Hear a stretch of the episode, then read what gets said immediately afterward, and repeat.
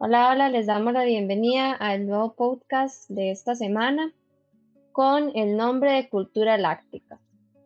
Entonces el tema es básicamente cómo la lactancia materna o al revés, cómo la cultura influye en la lactancia materna. Recordemos que este podcast es una iniciativa del TCU de la Universidad de Costa Rica, Estrategias para una lactancia materna efectiva y prolongada. Eh, estamos acá con, bueno, yo soy Karina y mis compañeros Manuel y Daniela. Hola chiquillos. Hola. Hola Cari, hola a todos nuestros oyentes.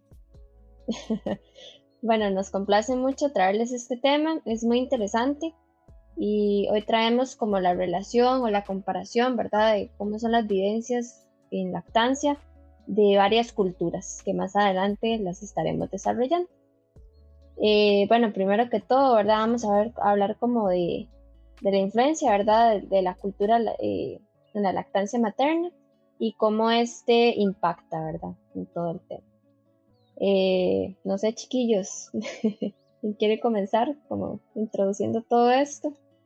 Sí, Cari, bueno, yo creo que yo puedo empezar diciendo que la cultura es un tema bastante amplio y de hecho las culturas se determinan mucho por el lugar donde vivamos, es decir, como por área geográfica. Y eso va a tener influencia sobre diferentes procesos, ¿verdad? Como la lactancia.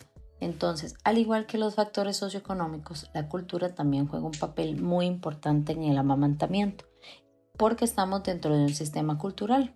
Entonces, como mujeres nos vemos influenciadas por prácticas y mitos propios de la cultura en la que nos desenvolvemos. Entonces, ¿qué pasaba antes? Por ejemplo, en algunas culturas se consideraba que una buena madre era la que amamantaba a su hijo desde muy temprana edad, o sea, desde que estaba muy pequeño, porque se creía que la lactancia era una práctica naturalizada propia de cada mujer, es decir, como que era algo natural y también inherente a nosotras por el simple hecho de ser mujeres.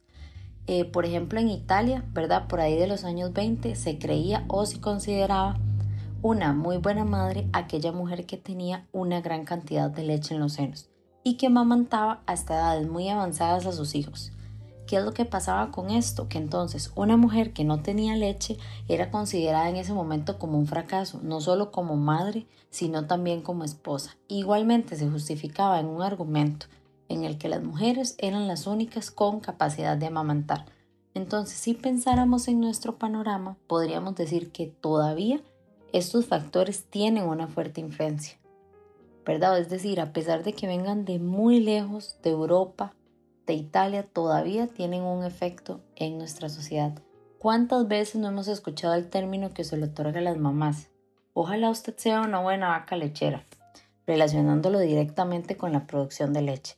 Todos estos son aspectos culturales que, como mencioné, aunque vengan de muy lejos, todavía están un poco arraigados en nuestra cultura. Eso era lo que pasaba antes, aunque como vemos actualmente, todavía pueden estar presentes en algunas culturas. Otro factor que se ha convertido en una tendencia actual es el tema de la estética. Entonces ha pasado a jugar un papel muy importante en la decisión de brindar o no lactancia materna.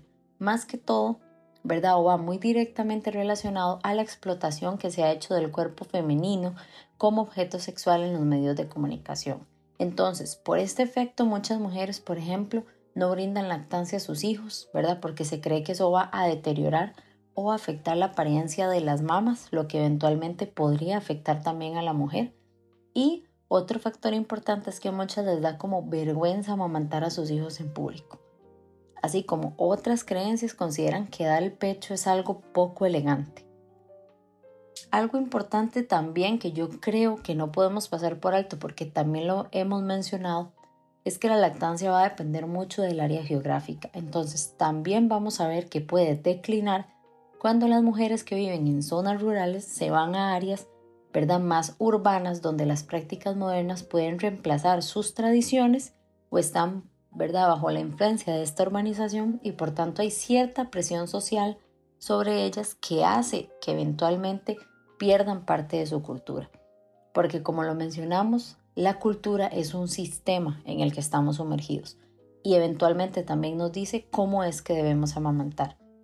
nosotros podemos ver cómo muchos de estos factores tienen una influencia directa en la cultura costarricense y también en la decisión que toma la mamá de amamantar o no a su bebé, hasta qué edad va a hacerlo, si decide ofrecer o no el pecho en público, etc. Es por esto, ¿verdad?, que en este episodio vamos a hablar un poco de cómo la cultura, que son ese conjunto de creencias, tradiciones y costumbres, va a influir en el proceso de lactancia. Y lo vamos a hacer a través de este estudio que nos permite comparar diversas regiones a nivel mundial, este, por ejemplo, la hispanoamericana, Europa y musulmana, y analizando cómo la cultura va a impactar de diferentes formas este proceso. Correcto, correcto.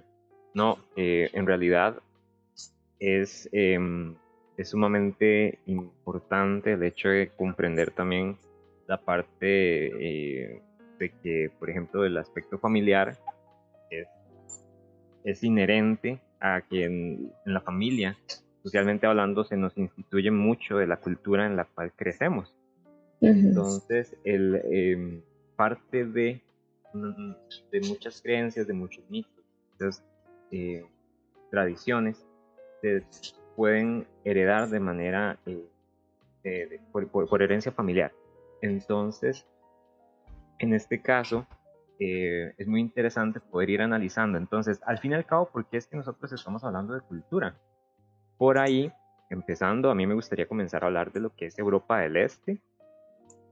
Resulta que eh, en este estudio que nosotros consultamos, se hace una comparación de un montón de estadísticas. Entonces, para que podamos ir viendo, por ejemplo, en las mujeres que fueron entrevistadas en Europa del Este, es una investigación hecha por profesionales de, enfermería.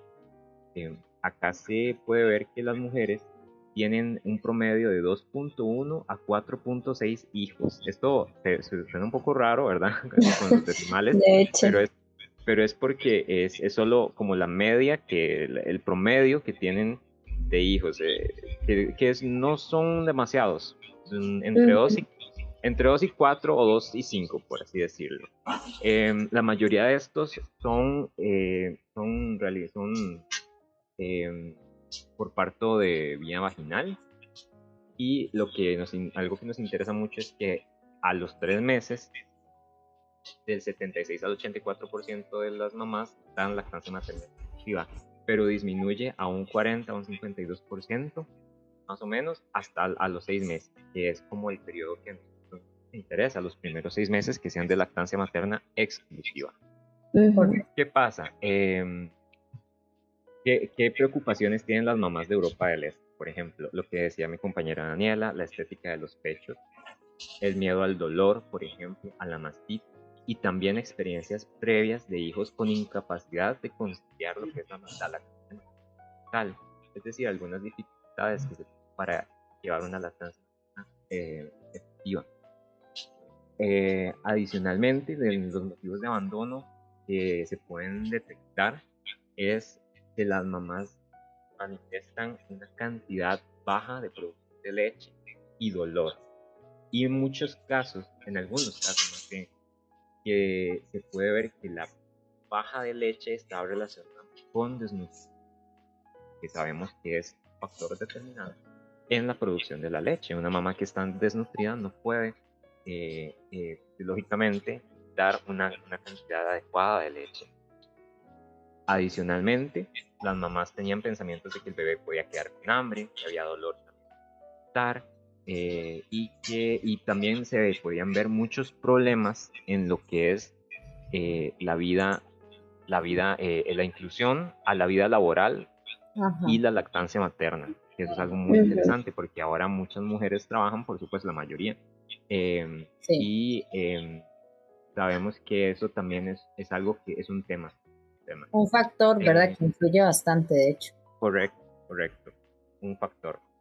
Adicionalmente, se puede, esto es muy interesante porque muchas de las mamás manifestaban que confiaban mucho en los profesionales sanitarios, un 70% de las entrevistadas, pero que muchas veces, aún con el consejo de profesionales, igual decidieron eh, descontinuar lo que era la lactancia materna.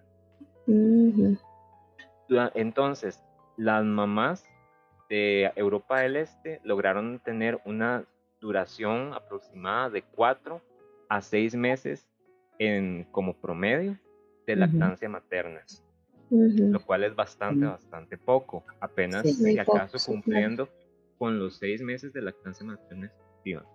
Acá no estamos, ¿verdad? Nosotros en posición de juzgar, solo estamos haciendo comentarios objetivos, ¿verdad? Desde la teoría. Desde la teoría, desde lo, la evidencia. lo que es las recomendaciones Em, lo que son las recomendaciones eh, científicas, basadas en información científica. Lo más adecuado que sería, ya espero que, que podamos saber, que es eh, una lactancia materna que alcance, bueno, exclusiva a los seis meses y que sea, que tarde como, que lleguen por ahí de los dos años de edad del, del, lactante.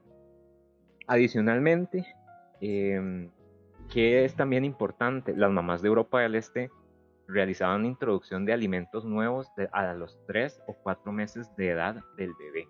Eso sabemos que es algo perjudicial que no se debe realizar.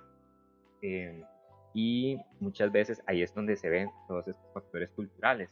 Muchas veces por cultura la mamá decide o se ve influenciada a introducir, por ejemplo, alimentos de manera temprana, porque cree que le está haciendo un bien al bebé, por supuesto. No, no, habría otra forma de poder explicar esto. Pero adicionalmente, eh, eso también es algo que resaltar interesante. Muchas veces también, em, como se mencionó, estas mamás consultaban con profesionales, por ejemplo, pediatras o matronas, pero muchas veces también eran desplazados por, por las mamás de ellas o por amigas que ya han tenido experiencia con lo que es la maternidad y la lactancia. Adicionalmente, con lo que es, por ejemplo, el, los, el, factor de lo que es el método anticonceptivo, que sabemos que en el embarazo hay un, por así decirlo, una probabilidad un poco menor de quedar embarazada, pero no es un anticonceptivo infalible. Muchas de ellas reconocían que, que, que, sabían este detalle, lo cual es muy positivo, pero muchas de ellas no, y creían que era absolutamente anticonceptivo, tuvieron relaciones durante el proceso, el periodo de lactancia y volvieron a quedar embarazadas. Entonces eso también es un factor cultural importante por ahí. Y otro que me sorprendió bastante es que muchas decidieron no dar lactancia porque culturalmente conciben a la lactancia materna como algo propio de clases bajas, entre comillas. Mm. y lo eran que personas ahora también, ¿verdad? Que era como visto como no, no de buen gusto, digamos. Sí, correcto. Y es algo que tiene toda una evolución y tiene todo un trasfondo, por supuesto, que, explica, ¿verdad? No justifica, pero explica un poco por qué es, es que las más llegan a pensar eso.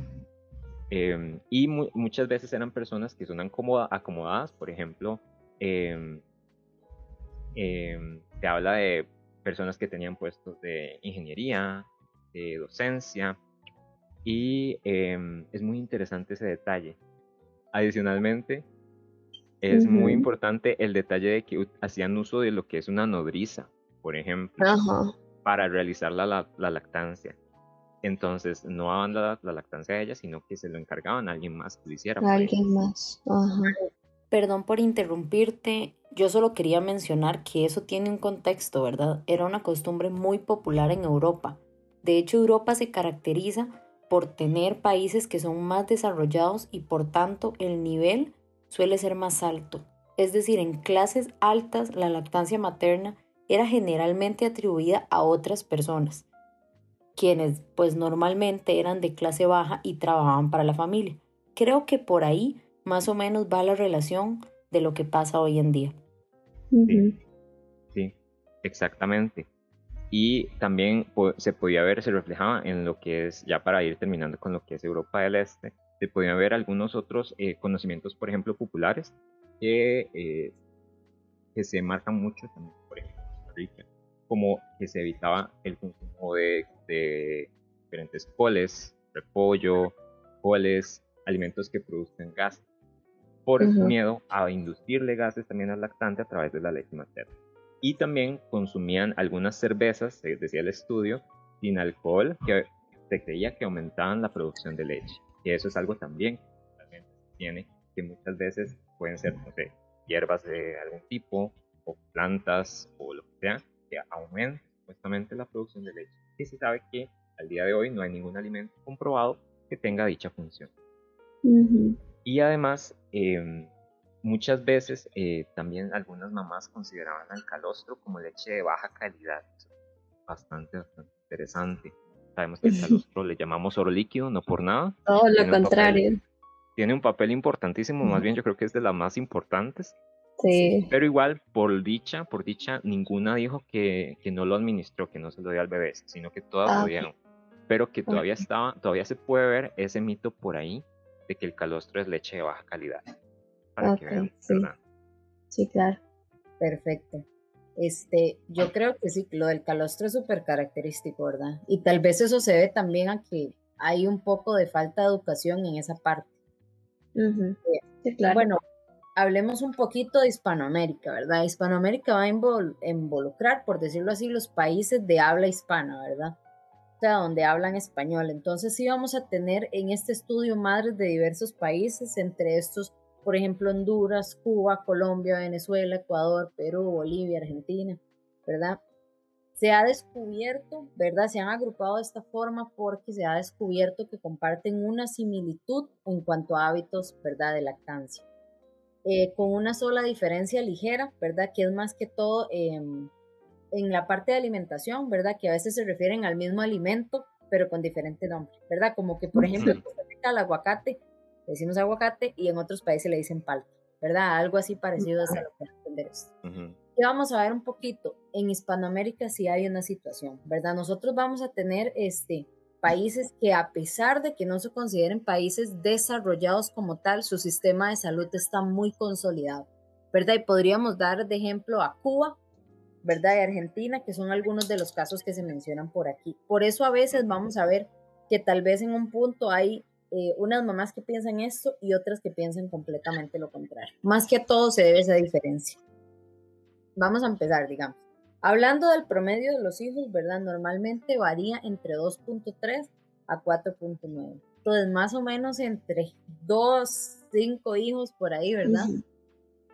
Eh, los partos vía vaginal mm, como de un 75% a un 94%. Vamos a ver, en el caso de la alimentación, ¿verdad? Con la lactancia materna, se dice que del 87 al 94%, al 94% que en realidad es una buena estadística, ¿verdad? Se alimentaron con lactancia materna hasta al menos los tres meses. Y de un 65 a un 80% hasta los seis meses. Lo cual está, ¿verdad? La, recomendación. Está, más alto que Europa. Que Europa, sí, claro. ¿Verdad? Eh, la recomendación, como decía Manuel, es lactancia materna exclusiva, es decir, solo lechita hasta los seis meses. Y ya la introducción de alimentos, etcétera, eh, ya empieza, ¿verdad?, de forma progresiva después de los, bueno, por ahí de los seis meses, ¿verdad? Ahora, eran, ¿cuáles eran como los motivos principales para no iniciar o abandonar la lactancia materna de manera precoz? La mastitis. ¿verdad? Y tal vez no solo la aparición de mastitis, sino todo lo que se escucha alrededor de la mastitis. Creo que es una de las afecciones mamarias de las que más se habla y con las que más, más se teme. Ajá, se teme mucho porque se sabe que es muy doloroso, en realidad. Después tenían eh, una sensación de insuficiente cantidad de leche, ¿verdad? O sea, como que no estaban produciendo mucho leche, entonces en ese caso las mamás suelen como desanimarse, aunado a que tenían que retomar la vida laboral a partir de los tres meses. Entonces, evidentemente, cuando una mamá retoma la vida laboral, van a pasar algunas cosas diferentes ahí, ¿verdad? En cuanto a estímulo y todo, entonces puede haber un cambio ligero en lo que es la producción de leche. Entonces, todos esos son factores que directamente van a afectar. Y se dice que en algunos casos, ¿verdad? El, el único motivo de abandono de la leche era como la baja producción de la miel. ¿verdad? Que posiblemente estaba relacionada con una nutrición deficiente, que eso sí era algo parecido, por ejemplo, a lo que mencionó Manuel, ¿verdad? Aquí tenemos un eh, promedio de duración de lactancia materna de aproximadamente de 10 a 12 meses. Mm, está como a la mitad, ¿verdad? Podríamos un poquito más, yo creo, por lo menos hasta los dos años. y si le quieren dar más, estaría entonces perfecto. Eh, cuando las mamás tenían dudas, ¿verdad? ¿A quién acudían? Resulta que principalmente consultaban con profesionales sanitarios, ¿verdad? Aproximadamente un 80% de las entrevistadas. Eso es lo que se mantiene, digamos, es como la tendencia actual. También se ha visto que otros colectivos o grupos se guiaban fundamentalmente por lo que era la tradición y la experiencia de madres, amigas, vecinas, abuelas, porque una proporción, ¿verdad?, de estas no tenía acceso libre a los servicios sanitarios. ¿A qué se debe esto? Esto generalmente aplica en madres que ya son como mayores de 30 años, que tienen abuela o incluso bisabuela. Entonces, ellas aportan a la mamá de su experiencia propia. Entonces, ahí hay como una gran diferencia en lo que les decía, ¿verdad? Que hay un arraigamiento cultural muy importante en estas zonas. ¿Qué debemos mencionar también? Como yo les dije, Hispanoamérica es un país que lamentablemente tiene diferencias en cuanto al acceso libre a servicios de salud, ¿verdad? O servicios sanitarios. Entonces vamos a tener que países que lo tienen muy alto y otros que tal vez no tanto. Por ejemplo, Cuba, ¿verdad? Cuba es un país eh, muy sólido y muy consolidado las madres suelen poseer gran información sobre los beneficios de la lactancia, reciben seguimiento, les hablan sobre las principales afecciones o los problemas y normalmente buscan alternativas naturales, ¿verdad? Utilizan infusiones, agua de arroz, ¿verdad? Cosas muy naturales. Entonces, eh, también se cree, ¿verdad? También eh, se evitan ciertos alimentos como lo había mencionado Manuel, ¿verdad? Como los frijoles, las judías, para, ¿verdad? Transmitir gases al bebé. Y en realidad sí se utiliza algo para eh, favorecer la producción de leche, que es la malta dulce con leche condensada. Un montón de carbohidratos. wow. Qué rico. Suena rico, ¿verdad? Sí, sí, sí. no, pero de verdad, nada más recalcar que no se ha comprobado todavía que, se, que hayan alimentos que le produzcan gases al bebé a través de la lactancia materna, a menos que el bebé sea como alérgico a algún componente de la lactancia, de la leche materna. Intolerante, sí. Intolerante, correcto. O, y bueno, lo de la, lo de la malta muy rico, pero también sí, no hay, no hay nada que aumente la producción de leche. de momento no se ha comprobado. Nada comprobado. Todavía no. Ajá. Retomando un poco, vamos a tener que en Cuba y Argentina poco más medicalizada. Eso quiere decir como que la principal figura de referencia suele ser siempre el profesional sanitario. ¿Qué va a pasar en algunos de los países que, mencionamos por ahí, verdad? Va a tener más protagonismo la figura de familiares, amigas y vecinas. Y esto normalmente también aplica más en personas que viven en zonas rurales, lo cual es una diferencia bastante importante a considerar porque también habíamos mencionado que la urbanización va a tener un efecto directo sobre lo que yo creo y la forma en la que yo amamanto. Y puede ser que cambie un poco mis tradiciones. Por la misma presión social que hemos venido hablando todo el rato. Ahora, ¿qué piensan las mamás del calostro? Tienen algunas consideraciones. En general, lo consideran beneficioso o muy beneficioso. Otras dicen que es depurativo, como que nos ayuda a limpiar. Otras dicen que es bueno porque regula el tránsito intestinal y la cultura inca lo consideraba como un don de los dioses. Entonces podemos ver que en realidad son perspectivas diferentes, pero que al final convergen para resaltar que es positivo, ¿verdad? Y que es bueno y por eso lo administran. Hay un conocimiento, aunque difiera, hay un conocimiento. Y también importante, normalmente la lactancia es a demanda, ¿verdad? O sea, cuando el bebé me pida, perfecto, ¿verdad? Lo cual es bueno para la producción de leche. Eh, en el aspecto de introducción de los alimentos, ahí sí eh, dice que a los dos meses más o menos se introducen purés de frutas y a los seis meses ya empiezan con carnes y arroz. Y también yema de huevo, lo van dando como de poquito a poquito y van aumentando para comprobar la tolerancia del bebé. nuevamente, ¿verdad? Como dice Manuel, no hacemos esto con ninguna intención de criticar, ¿verdad? Las diferentes culturas ni las tradiciones, sino basarnos un poco, ver la diferencia, ¿verdad?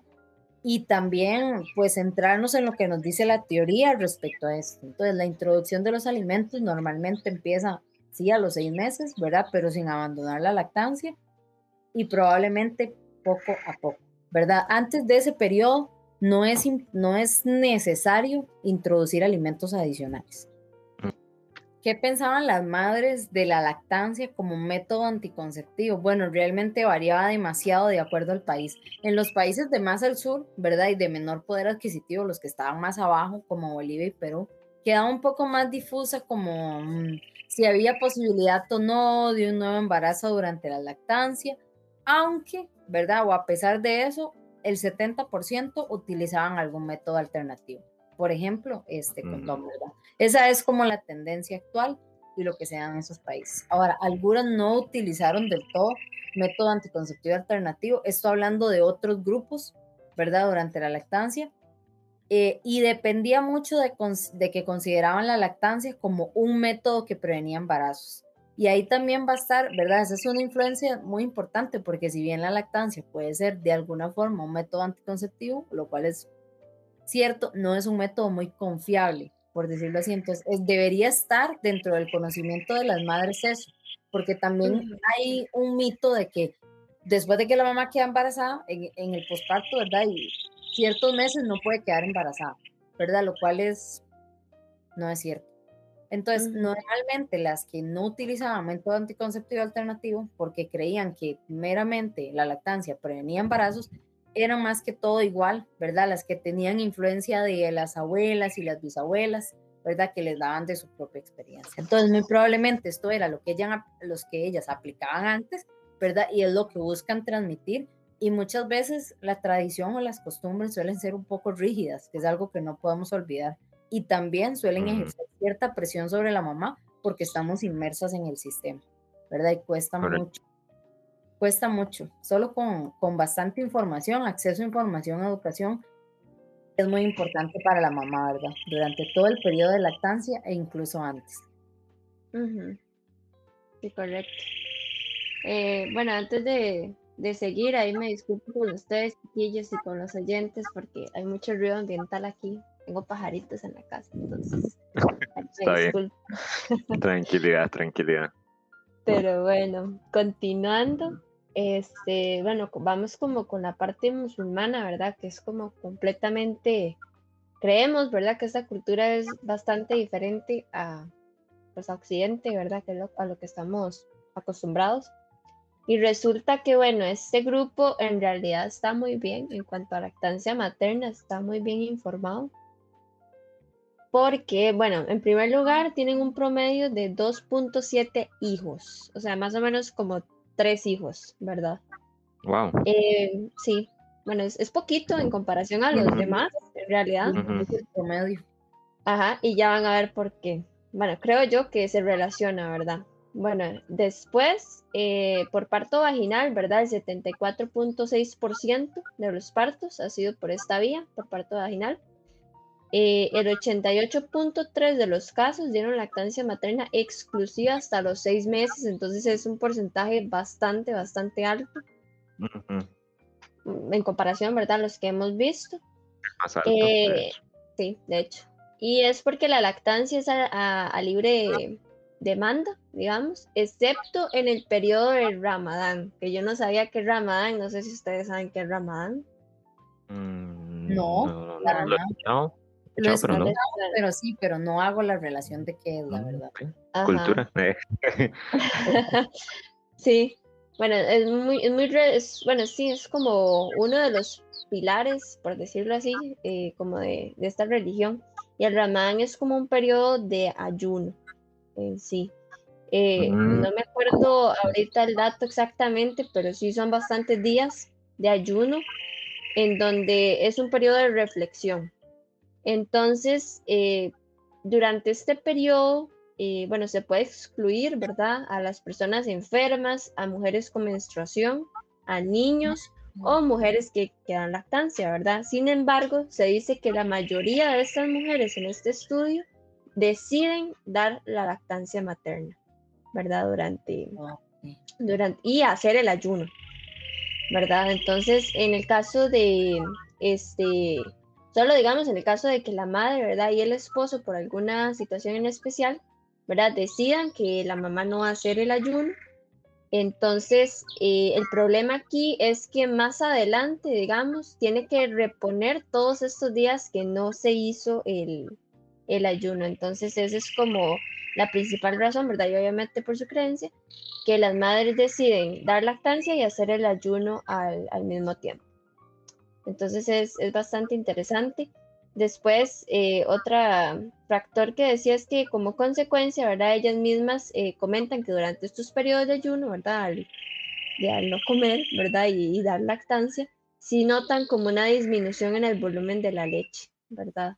Y entonces las tomas durante este periodo de ayuno no se hacen como a libre demanda, sino como que bajan un poco la, la frecuencia de las tomas.